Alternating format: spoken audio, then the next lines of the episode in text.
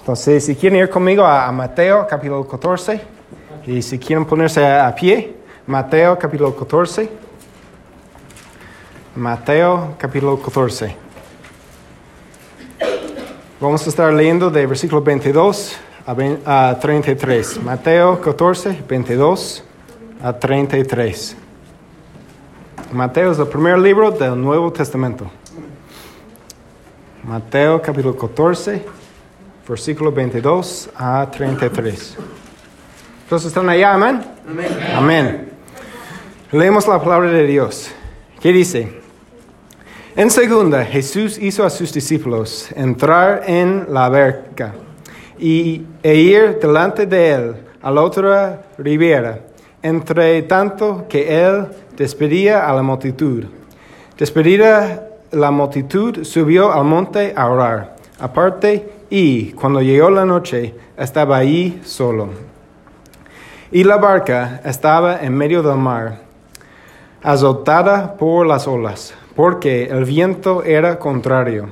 Mas, a la cuarta vigilia de la noche, Jesús vino a ellos, andando sobre el mar.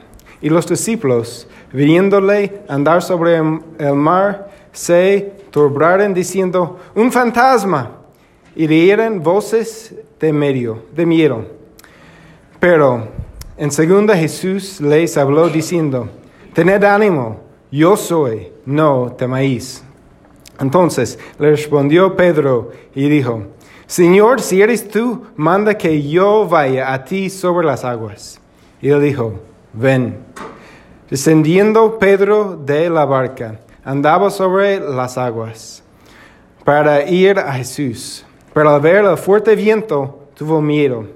Y comenzando a hundirse, dio voces diciendo, Señor, sálvame. Al momento Jesús, extendiendo la mano, asió de él y le dijo, Hombre de poca fe, ¿por qué dudaste? Y cuando ellos subieron en la barca, se calmó el viento. Entonces los que estaban en la barca vinieron y adoraban, diciendo, verdaderamente eres hijo de Dios. Vamos a orar. Padre Celestial, gracias por hoy. Gracias, Señor, por este día. Gracias para tu bondad. Gracias, Señor, para traer todos aquí, de, estar aquí, de, escuchar de tu palabra. Pido que tú estarás con hermano Terry, con hermana Alba, con hermana Sabrina, con, con Patrick y, y Matthew y, Timothy, que, que, tú ministras a, ellos en, este tiempo, Señor, que, que tú los rodees con, con tus brazos de, de, amor y que, um, que tú les recuerdes que, que tú estás con, con ellos en, el medio de, de esta prueba, de, de esta tormenta. Pido que, que, tú estarás con nosotros en, en esta noche, que, que tú nos darás corazones sensibles a tu espíritu de, escuchar lo que tú tienes para nosotros hoy.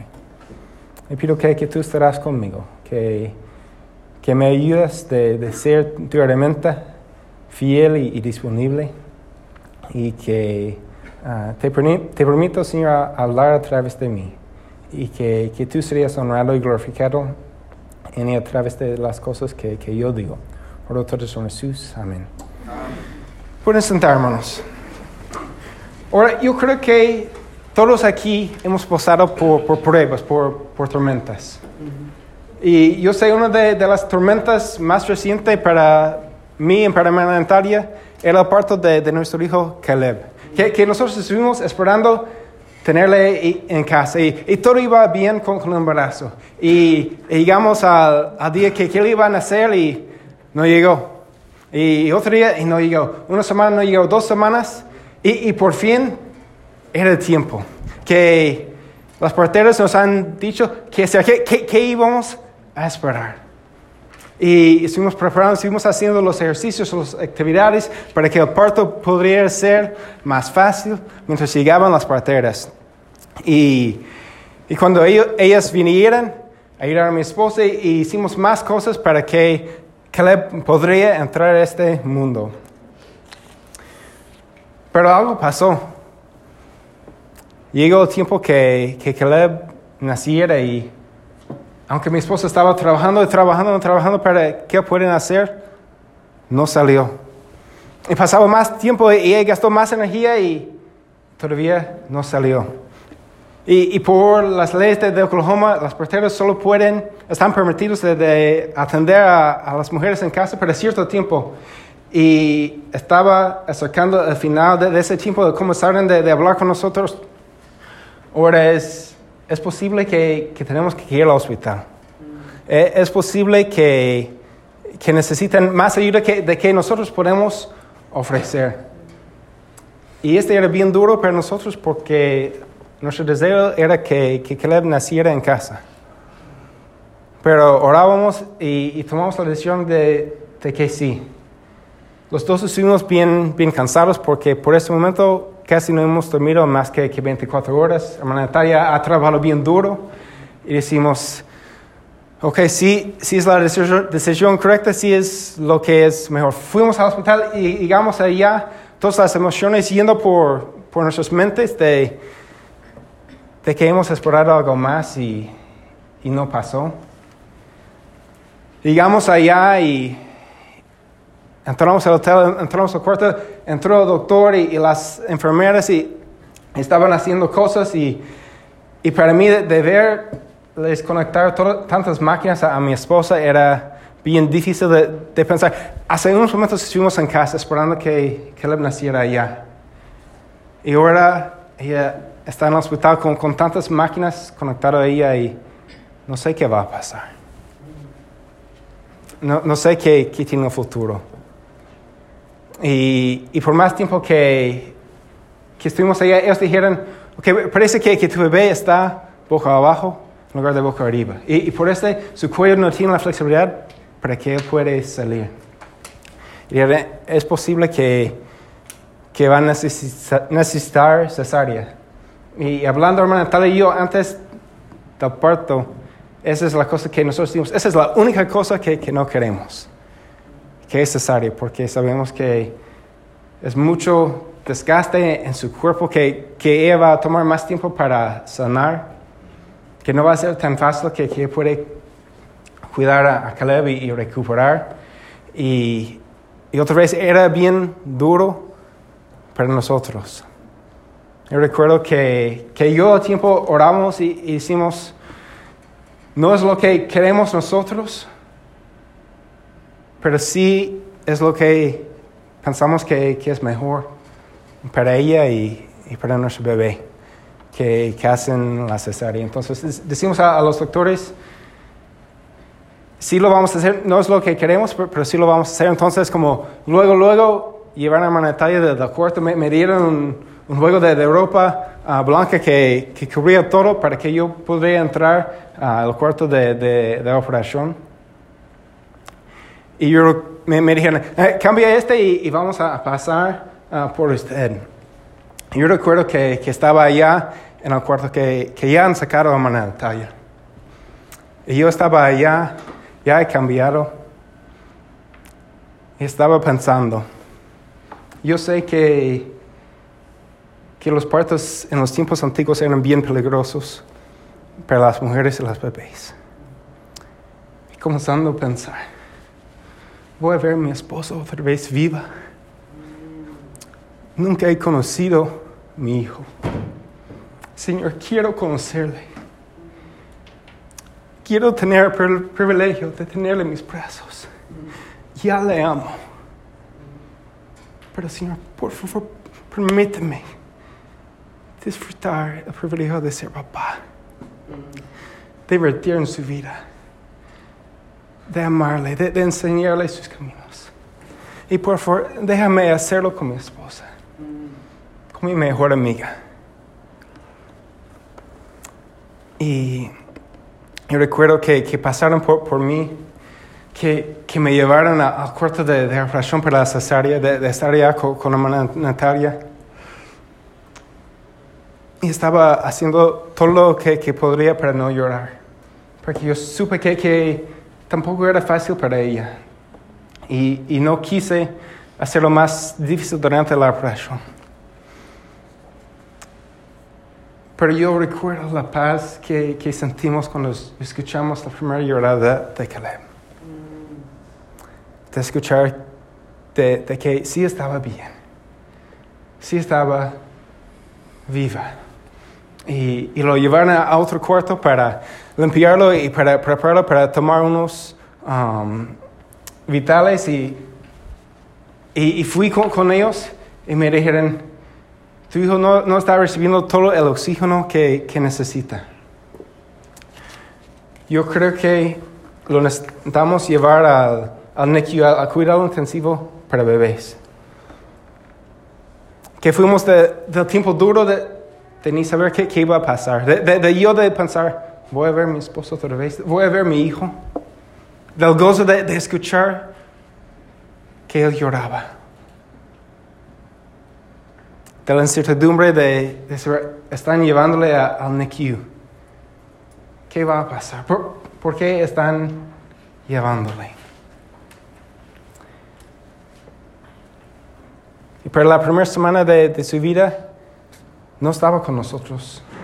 Que, que ir a, a su cuarto para, visitarle. Era un tiempo bien difícil para nosotros. Ahora, probablemente sus tormentas, sus pruebas, sus problemas son diferentes que los míos. Las, las tormentas de la familia al lado de usted son diferentes que, que los suyos, de los de, de su familia. Tal vez sus tormentas son grandes, otras son pequeñas. Tal vez unos son recientes, otros son en el pasado distante.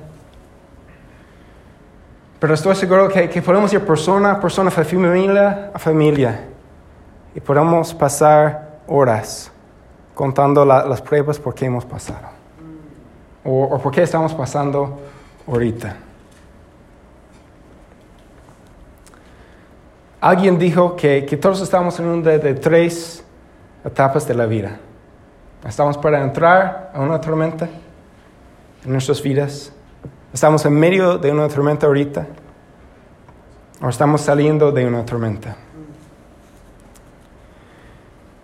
Y, en este pasaje vimos los discípulos en, medio de, una tormenta. Y, y en el contexto de, de este pasaje es que Jesús acaba de, de alimentar los cinco mil hombres, más mujeres y niños. O, entonces, más o menos entre 10 y 20 mil personas, dependiendo de, de cuántas mujeres y niños vinieran.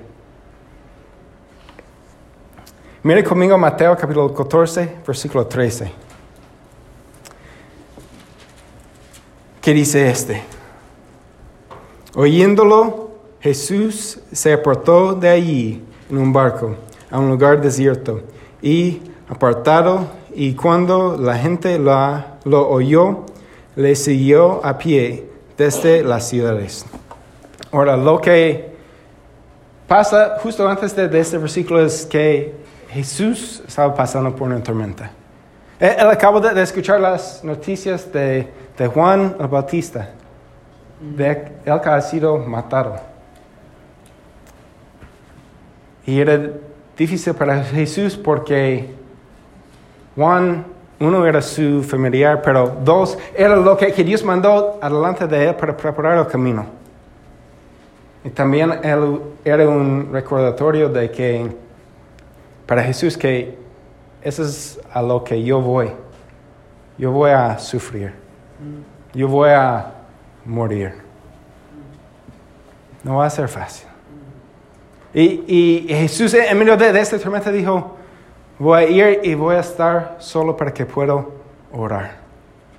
Y, llegando al otro lado del mar de Galilea, no estaba solo. Llegaron la multitud porque ellos quisieran escuchar lo que, que Jesús dijo. Ellos quieren ser sanados de, sus enfermedades. Pero no solo era una tormenta para Jesús. Vaya conmigo a, a Marcos capítulo 6. Marcos capítulo 6. Marcos es el libro justo después de Mateo.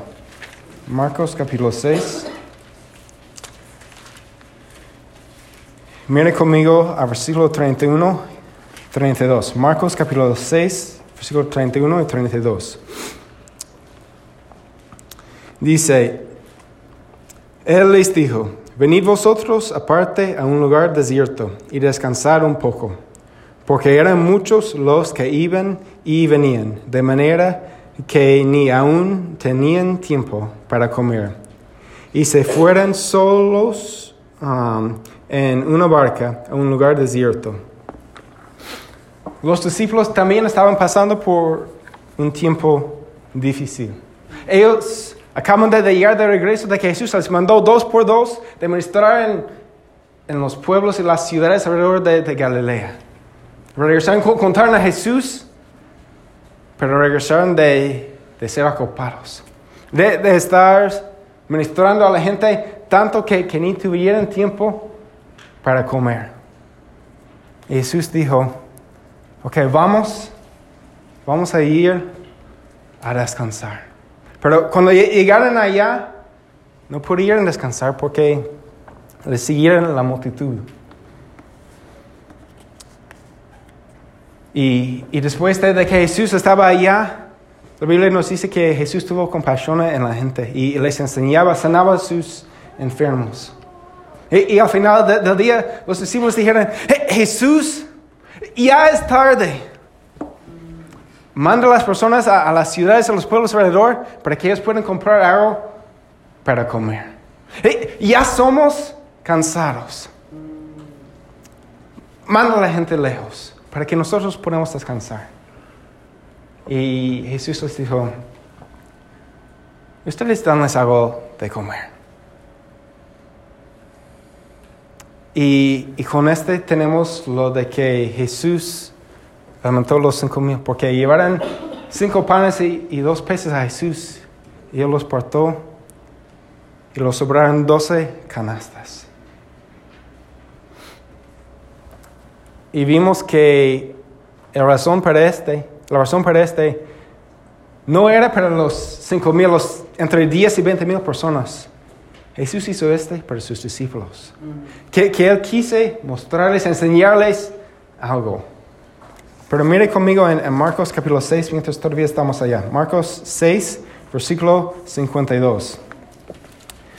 Marcos 6, 52 dice este. Porque aún no habían entendido de los panes por cuanto estaban endurecidos sus corazones. Este versículo 2 viene después de que Marcos contó la misma historia de la tormenta, de Jesús caminando encima de las aguas.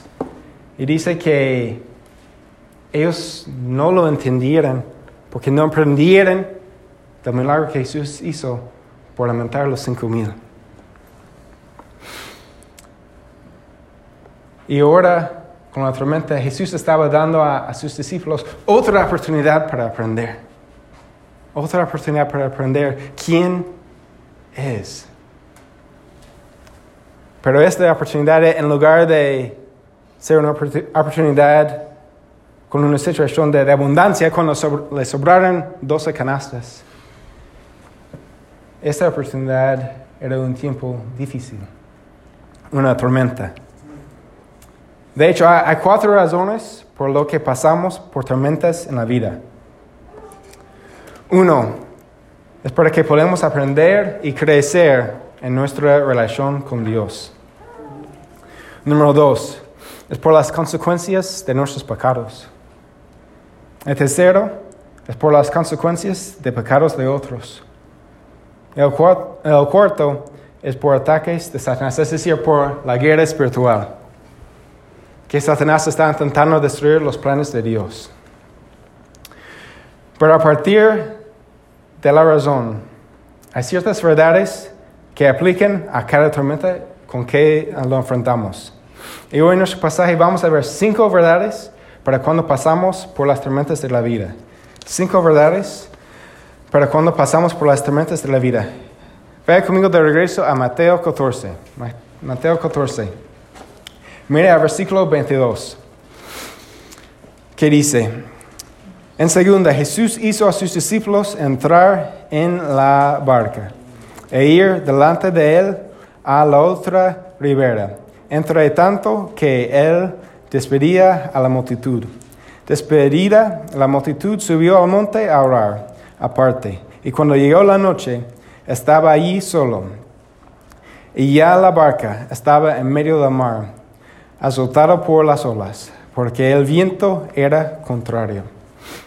Que lo que vimos aquí es, es después de, que Jesús alimentó los cinco mil hombres, más mujeres y niños. Mandó a, sus discípulos diciendo, id al otro lado de- del mar de, de Galilea, delante de, de mí. Jesús sabía que sus discípulos necesitaban descansar. Y les dijo, ok, ustedes van, yo voy a despedir a la multitud. Entonces ellos en, en obediencia fueron. Y dice que, que llegaban a, medio del mar. Y mientras ellos estaban es- haciendo ese, Jesús despedía a la gente diciendo, ok, gracias por venir. Como dice el pastor, están despedidos. Pueden ir a sus casas. Pero algo pasa mientras están en el camino. Miren lo que, que dice, versículo 24 otra vez. Y ya la barca estaba en medio del mar, es decir, demasiado lejos para regresar, pero no han llegado a su destino final. Atrasada por las olas, porque el viento era contrario. ¿Cómo? ¿No han sido obedientes a lo que Jesús dijo? De, de ir delante de Él al otro lado. Je- Jesús no, iba a guardarles y protegerles de, de las pruebas, de, las dificultades. No, al contrario. Vimos que la tormenta pasó aunque los discípulos estaban obedeciendo a Jesús. En medio de, de hacer lo que Jesús dijo, llegó la tormenta. Esa es verdad número uno. A veces las tormentas vienen cuando somos obedientes a Jesús. Si están escribiendo, a veces las tormentas vienen cuando somos obedientes a Jesús. Tal vez en, medio de, estar sirviendo al Señor, recibimos las noticias de, de que alguien cerca de nosotros está enfermo o de que nosotros tenemos una enfermedad grave o, difícil. O, o tal vez usted está dando todo a Dios que, que pertenece a Dios, pero cuando van a, a pagar sus cuentas, la renta, la casa, la luz, no le alcanza el dinero. Tal vez están intentando enseñar a, a sus jóvenes a honrar al Señor, pero ellos no quieren nada de, ver con la iglesia, con Dios. O, o jóvenes, tal vez en la escuela ustedes son amables a, a todos, pero todos hacen bromas de, de ti y dicen cosas malas de ti porque sigues a Jesús. De hecho, el mismo pasó con Jesús. Él estaba siendo obediente a- Padre Celestial, en que Él vino a la tierra para vivir en medio de- del hombre. Pero Él sufrió mucho. Que, que los líderes religiosos dijeron cosas bien feas de Él. Le, le con acus- acusaciones falsas. Y que Él tuvo que, que sufrir la tormenta de, de la cruz.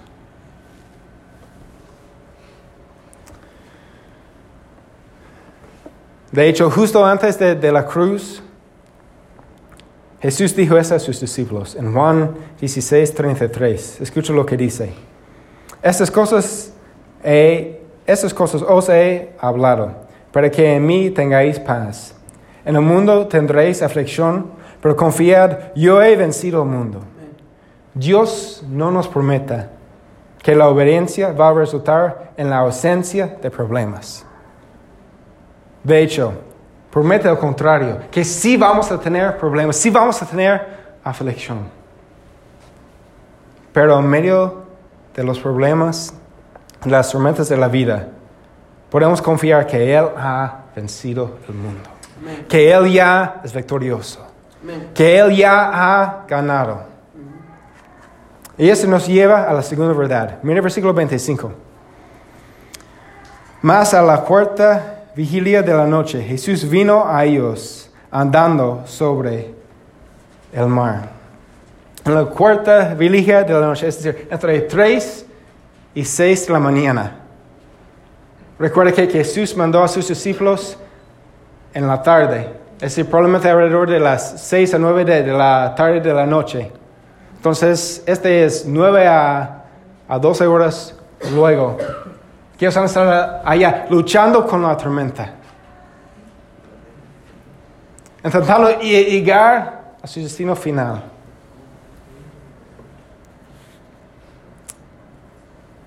Jesús vino a sus discípulos caminando encima del agua. Jesús estaba mostrando a sus discípulos que Él es más grande y más poderoso que su problema. Y esa es verdad número dos, si están tomando notas. Jesús es más grande que la tormenta. Número dos, Jesús es más grande que la tormenta. Jesús es más grande que, que los problemas que enfrentamos porque Él es Dios. Él, no vive adentro de, del problema como nosotros. Él no vive adentro, adentro de, de la tormenta como nosotros. Él tiene la tormenta en sus manos. Él, él, tiene nuestros problemas en sus manos. Pero no solamente la tormenta en nuestros problemas, también tiene a nosotros en sus manos. Y Él es un Dios que, que nos ama, que nos hizo que quiere una relación con nosotros. Eh, él, quiere que, que, vemos quién es y que vemos que, que podemos acercarnos a Él. La tormenta no podría tocar a los discípulos sin el permiso de Jesús. Dios siempre trabaja para su gloria y nuestro bien eterno, según su justicia. Es decir, a veces Dios permite que, cosas difíciles pasen en nuestras vidas. Que, pasamos por, pruebas físicas, emocionales, para que Él pueda estar trabajando en nuestros corazones, para que Él pueda estar llevándonos a una relación más cerca, haciéndonos más y más conforme a la imagen de su Hijo.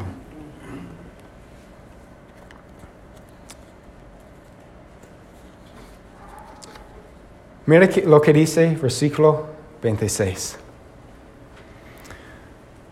Los discípulos, viéndole andar sobre el mar, se turbaron diciendo, un fantasma, y dieron voces de miedo.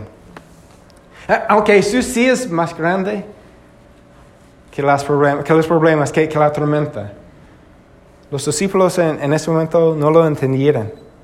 Eh, vieron a Jesús y, dijeron, un fantasma. Y estaban llenos de, miedo. ¿Por qué?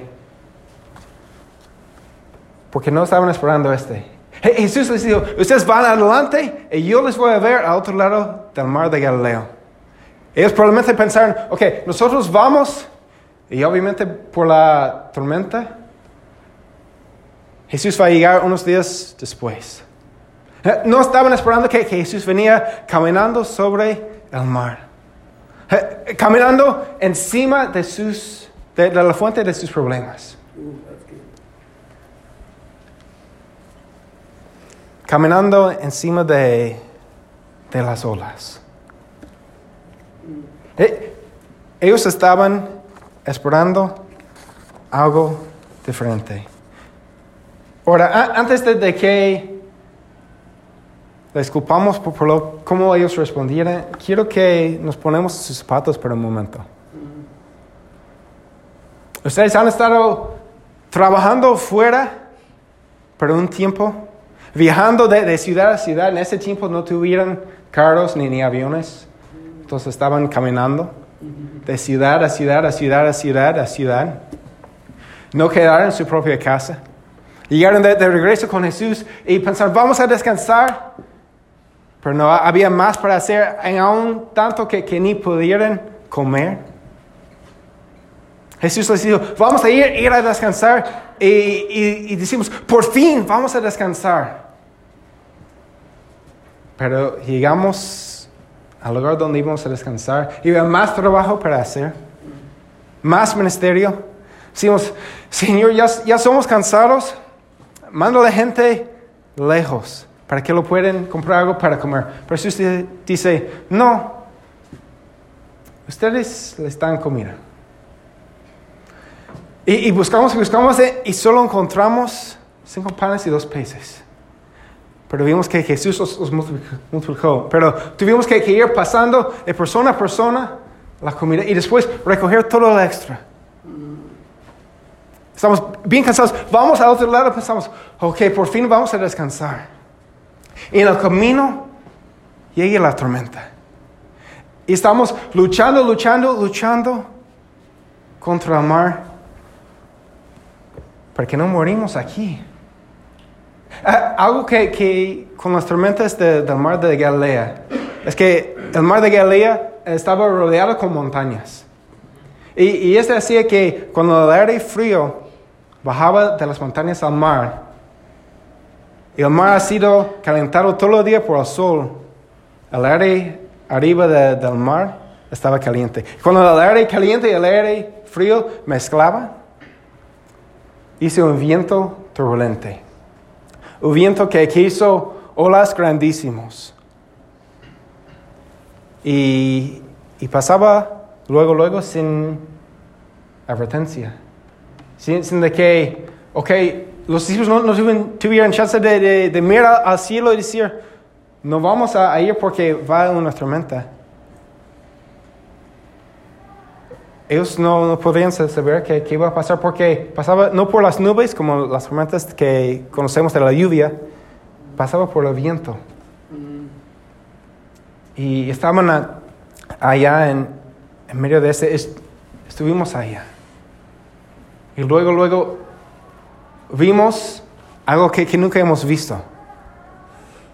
Algo que, que, que parece a una persona caminando encima del agua. Algo que que, que, sabemos no es posible y muchísimo menos en una tormenta. ¿Cómo íbamos a responder? Yo, yo sí respondería con miedo, como ellos. Probablemente gritando como niña. O, o con tanto miedo que, que no podría decir nada. Pero Jesús vino a ellos como no estaban esperando. Esa es verdad número tres. Muchas veces Jesús viene a nosotros en una manera inesperada. Muchas veces Jesús viene a nosotros de una manera inesperada. Queremos que, que Dios trabaje de, de, cierta manera en nuestras vidas para que las cosas pasen justo como lo hemos planeado. Decimos, hacemos nuestros planes y dicen, ok Dios, aquí está el plan. Y, y, tú haces este y este y este y va a quedar perfecto. Pero Dios trabaja de, de otra manera. O, o, estamos orando para algo. Y decimos, Señor, haga que, que este pase. O, o que este no pasa. Pero Dios responde de, de una manera diferente. O a veces even más difícil. Parece que, que no está respondiendo que solo escuchamos silencio. Es que muchas veces Jesús viene a nosotros de una manera inesperada.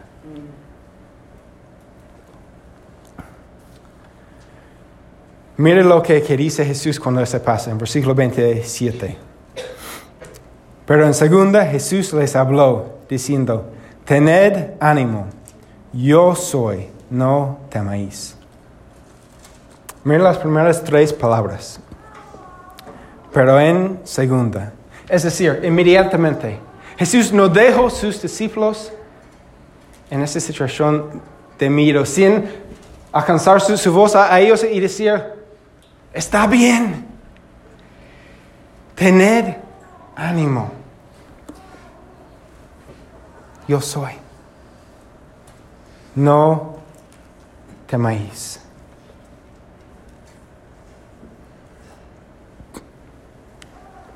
Lo que Jesús estaba haciendo aquí es que estaba llenando sus discípulos con ánimo, mientras estaba quitando su temor.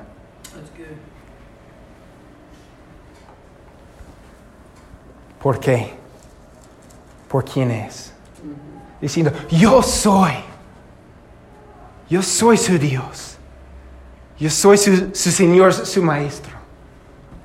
Yo soy su amigo. Yo soy quien, quien les amo.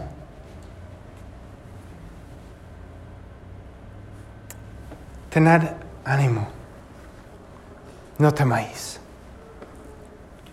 Estoy aquí con ustedes. ¿Cómo respondieron sus discípulos a este? Mire al versículo 28. Dice, entonces le respondió Pedro y dijo, Señor, si eres tú, manda que yo vaya a ti sobre las aguas. Y él dijo, ven. Y descendiendo Pedro de la barca, andaba sobre las aguas para ir a Jesús. Me encanta Pedro. En, su manera típica, él hablaba mientras los demás todavía estaban pensando. Y él dijo, eh, Señor, si, realmente eres tú, eh, dime que, yo hago la misma cosa que, que tú. Que, que yo voy caminando a ti encima de las aguas. Pedro estaba convirtiendo su, su, corazón. Él ha pasado por unos días largos, cansados. Estaba en medio de, de una tormenta ahorita. Y él dijo, la única cosa que quiero es estar con Jesús. Estar con mi Señor, mi Maestro. Y esa es verdad número cuatro. El mejor lugar para estar en la tormenta es con Jesús. El mejor lugar para estar en la tormenta es con Jesús. Lo que Pedro pidió era una locura. Es una cosa para Jesús, el Hijo de Dios, de estar caminando encima de las aguas. Porque Él es creador de todo, el creador de las aguas.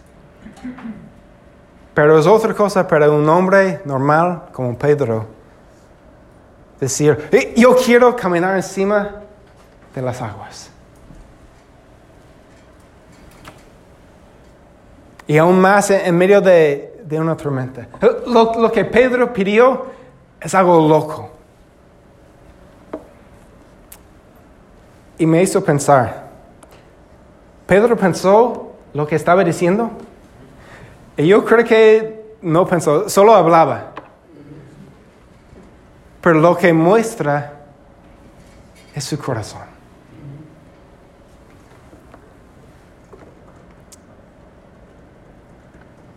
En su corazón, Pedro quiso estar con Jesús, el hombre que, ha cambiado su vida, el hombre que, la, ha sacado de ser solamente un, pescador de peces. Y le ha mostrado un milagro en el mismo mar hace unos años. Y, le ha llamado y le ha dicho, Pedro, sígueme y te voy a hacer un pescador de hombres. Y Pedro dice, yo quiero estar con él. No importa las circunstancias, no importa las olas, no importa el viento, no importa la tormenta. Yo quiero estar con mi Señor. Porque Él ha tocado y cambiado mi vida. Espero que, nosotros tenemos el mismo deseo. Espero que, yo tenga el mismo deseo. Que en las tormentas de, nuestras vidas, nuestros deseos es estar con Jesús. De pasar tiempo con, Él en, su palabra, en la iglesia, orando, meditando en, su palabra, disfrutando la belleza de, de su creación, los animales, las atardeceres de estar con Él donde estamos. Pedro comenzaba bien. Eh, salía del barco y, y comenzaba a caminar encima de las aguas. Mientras miraba a Jesús. Pero algo pasa en versículo 30. Míralo conmigo. Pero al ver el fuerte viento, tuvo miedo. Y comenzando a hundirse, dio voces diciendo, Señor, sálvame. En medio de, de su camino a Jesús, de, de- de decir, quiero estar con, con Jesús. Pedro perdió su enfoque. Eh, Estaba enfocado en Jesús, y mientras estaba enfocado en Jesús, iba bien. Pero llegó a cierta distancia y, y comenzaba a ver no a Jesús, pero mira lo, lo que dice el versículo. No a Jesús, no a las olas como dicen mucho. Comenzaba a ver el fuerte viento. Ahora, hay algo como este que, que nos, este pasaje, este versículo, esta frase nos hace pensar.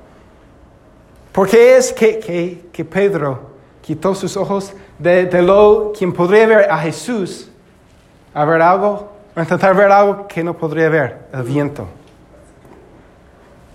¿Por qué es que, que Pedro quitó sus ojos de ver a, a- a alguien, a Jesús, quien podría ver, a intentar ver algo que, que no podría ver en el viento?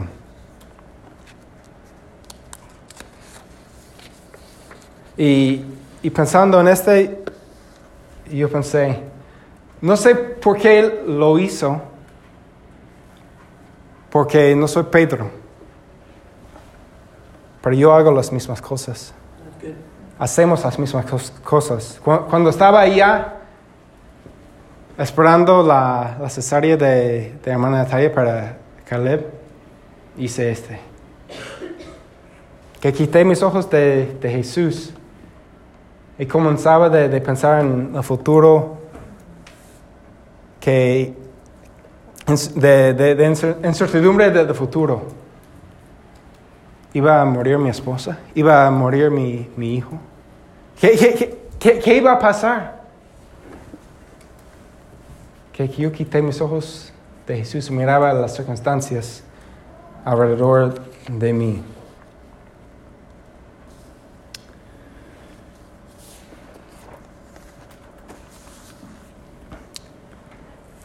Pero la cosa bonita de, de ese pasaje es que podemos hacer la misma cosa que hizo Pedro.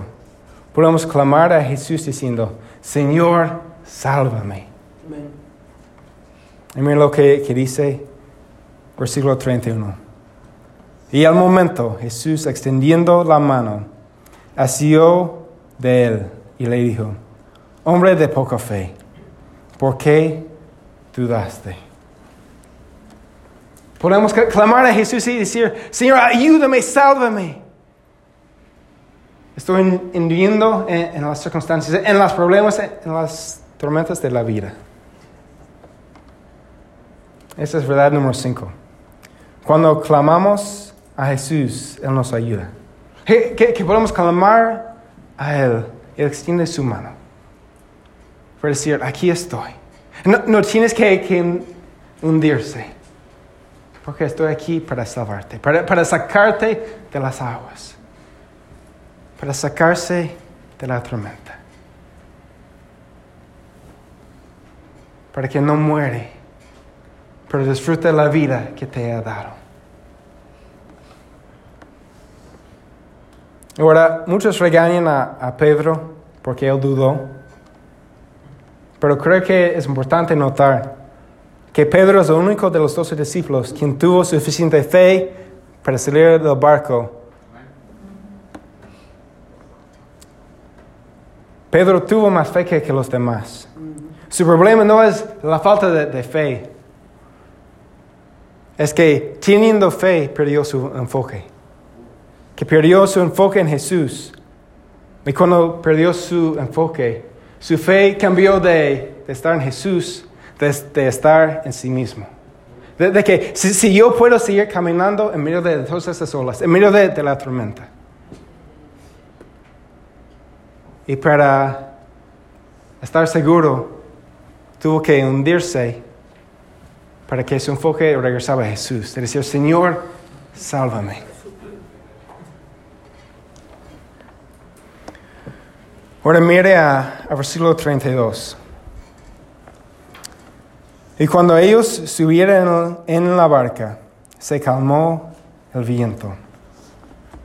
Después de, todo este, Jesús entró la barca con sus discípulos.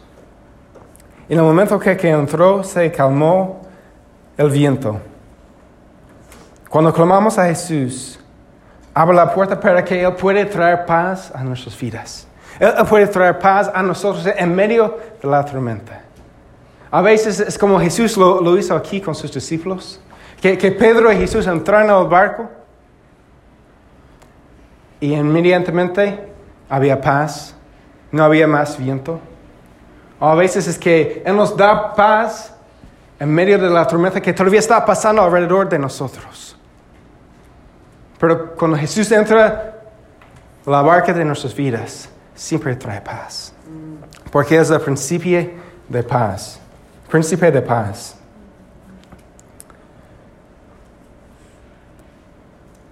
Dr. Tony Evans dice este, dice, Dios no calma la tormenta hasta que se suba al barco. Dios no calma la tormenta hasta que se suba al barco. Que Dios quiere traernos paz.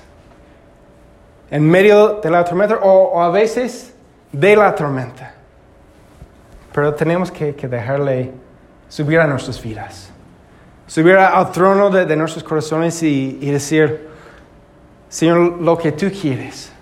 Si, quieres que, que siga en esta prueba, en este problema, en esta tormenta, tú eres rey. Pero prefiero ir por la tormenta con tu paz de tener todo tranquilo sin ti.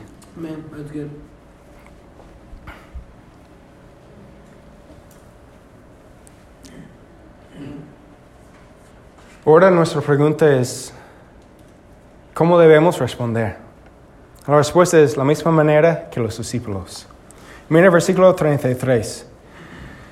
Entonces los que estaban en la barca vinieron y le adoraron, diciendo, verdaderamente eres hijo de Dios. Nuestra respuesta debería ser uno de, de adoración a Dios. No solo por lo que Él hace que, trae paz, pero más por quién es, porque Él es Dios, el Rey de Reyes, el Señor de Señores. Que adoramos a Dios por quién es. Y, eh, los discípulos, a, ver este milagro, que Jesús caminaba sobre las aguas, que Pedro también caminaba sobre las aguas cuando Jesús les mandó. Que, Jesús salvó a Pedro y entrando al barco, que se calmó la tormenta. Ellos aprendieron la lección que, no aprendieron con los panes y los peces. Aprendieron que Jesús es Dios. Y eso es lo que, que Dios quiere que aprendamos también. Que Jesús es Dios. Y porque Él es Dios, podemos confiar en Él. El parto de, nuestro hijo era un tiempo bien difícil por lo que pasamos. Pero Dios usó este para trabajar en nuestros corazones, para traernos más cerca a, sí mismo y para traer nuestro precioso hijo a la luz de, de este mundo. No deseo pasar por una tormenta así otra vez, pero estoy agradecido a Dios por su poder. Que Él está trabajando en, medio de, de, esa tormenta, en medio de, de mi vida, mostrándome que, que Él es Dios. Él es digno de adoración.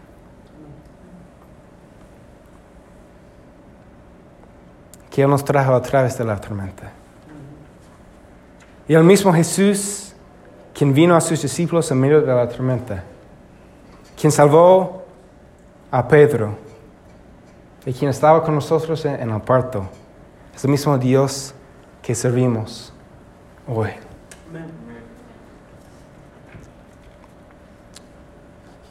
Ahora quiero que, que veamos la, la, respuesta de vida. ¿Cómo podemos responder a, a, lo que dice la palabra de Dios? A ver si, si lo podemos poner en la pantalla. Número uno, memorice y medite en Mateo 14, 27. Y mientras están meditando en este, piensan, ¿por qué Jesús nos da valentía y nos quita el temor? B, en medio de la tormenta, ¿Dónde se ve usted? ¿Dónde están sus ojos?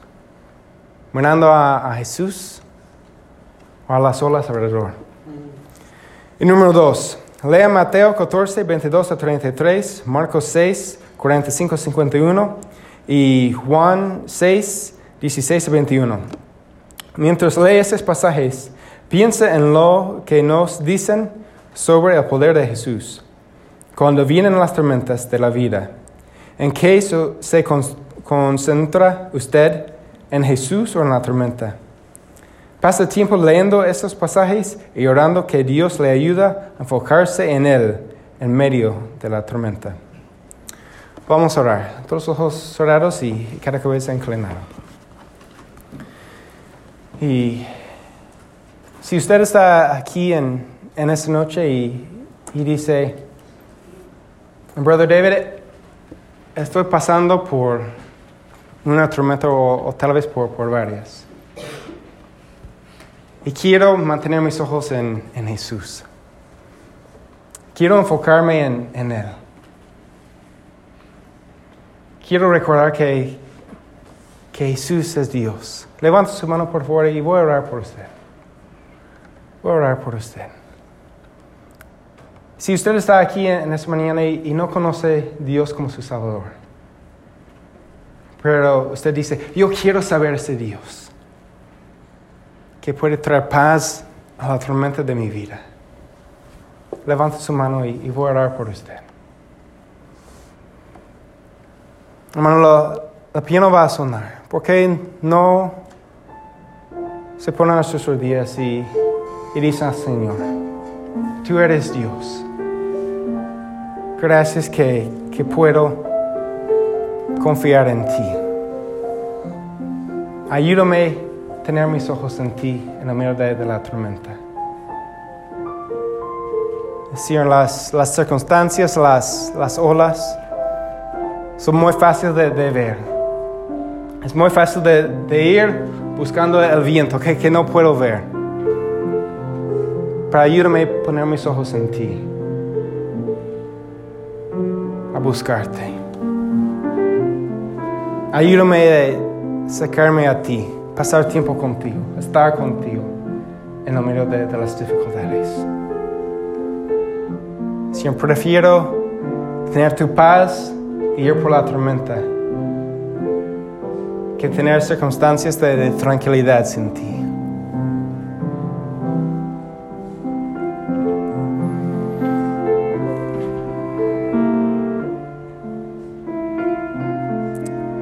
Padre Celestial, te doy gracias por tu palabra. Gracias, Señor, por quién eres. Gracias que, que eres Dios. Eres más grande que, que, las tormentas de los problemas de, de nuestras vidas. Pido, Señor, que, que tú estarás con, con los hermanos que están pasando ahorita por una tormenta o tal vez por varias. Señor, que, que tú les ayudes a poner sus ojos en ti y no mirar la tormenta alrededor. Que tú pones el deseo en sus corazones de acercarse a ti, de estar contigo. Y, y si se sienten que, que están hundiéndose, que, que ellos clamarán a ti y que tú extenderás tu mano para salvarles. tú les recuerdes de la grandeza de, de tu amor y de tu poder para salvarles. Señor, para los de nosotros que, que vamos entrando a una prueba en el futuro cercano, pido, Señor, que, que tú nos ayudes de, recordar las verdades de, de tu palabra. Y más importante, de recordar quién eres. Que tú eres Dios. Podemos confiar en ti. Pido que tú estarás con nosotros en, esta noche. Que tú ministras a nosotros como solo tú puedes. Que tú nos recuerdes de la grandeza de tu amor para nosotros. Por otros Jesús. Amén.